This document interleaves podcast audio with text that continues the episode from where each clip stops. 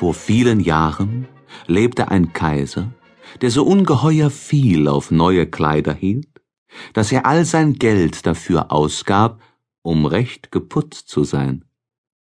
Er kümmerte sich nicht um seine Soldaten, kümmerte sich nicht um Theater und liebte es nicht in den Wald zu fahren, außer um seine neuen Kleider zu zeigen.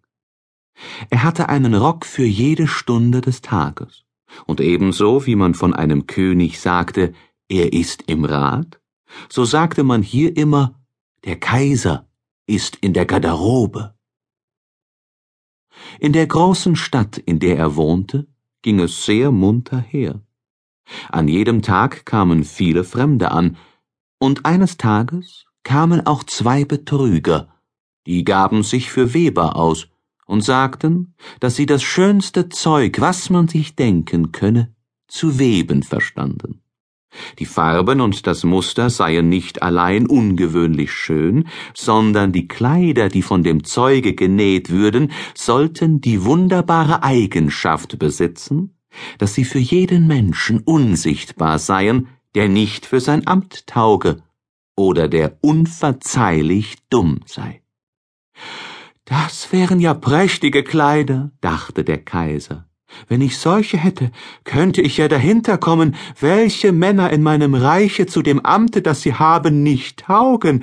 Ich könnte die Klugen von den Dummen unterscheiden. Ja, das Zeug muss sogleich für mich gewebt werden.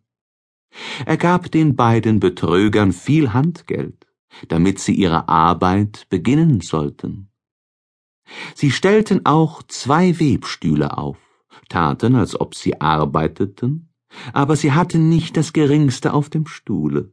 Trotzdem verlangten sie die feinste Seide und das prächtigste Gold, das steckten sie aber in ihre eigene Tasche und arbeiteten an den leeren Stühlen bis spät in die Nacht hinein. Nun möchte ich doch wissen, wie weit sie mit dem Zeuge sind, dachte der Kaiser aber es war ihm beklommen zumute, wenn er daran dachte, dass keiner, der dumm sei oder schlecht zu seinem Amte tauge, es sehen könne. Er glaubte zwar, dass er für sich selbst nichts zu fürchten brauche, aber er wolle doch erst einen anderen senden, um zu sehen, wie es damit stehe. Alle Menschen in der ganzen Stadt wussten, welche besondere Kraft das Zeug habe, und alle waren begierig zu sehen, wie schlecht oder dumm ihr Nachbar sei. Ich will meinen alten ehrlichen Minister zu den Webern senden, dachte der Kaiser. Er kann am besten beurteilen, wie der Stoff sich ausnimmt, denn er hat Verstand, und keiner versieht sein Amt besser als er.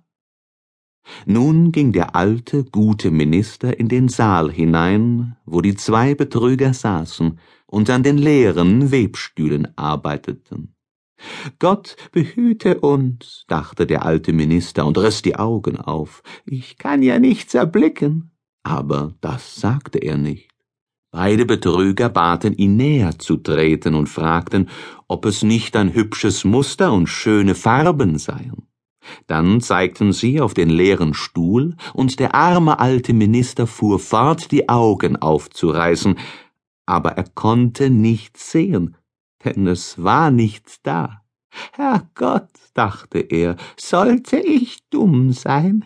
Das habe ich nie geglaubt, und das darf kein Mensch wissen. Sollte ich nicht zu meinem Amte taugen? Nein, es gilt nicht an, dass ich erzähle, ich könnte das Zeug nicht sehen. Nun, Sie sagen nichts dazu? fragte der eine von den Webern. Oh, es ist niedlich, ganz allerliebst, antwortete der alte Minister und sah durch seine Brille. Dieses Muster und diese Farben, ja, ich werde dem Kaiser sagen, dass es mir sehr gefällt. Nun, das freut uns, sagten beide Weber und darauf benannten sie die Farben mit Namen und erklärten das seltsame Muster. Der alte Minister merkte gut auf, damit er dasselbe sagen könne, wenn er zum Kaiser zurückkomme, und das tat er auch. Nun verlangten die Betrüger mehr Geld, mehr Seide und mehr Gold zum Weben. Sie steckten alles in ihre eigenen Taschen. Auf den Webstuhl kam kein Faden, aber sie fuhren fort wie bisher an den leeren Stühlen zu arbeiten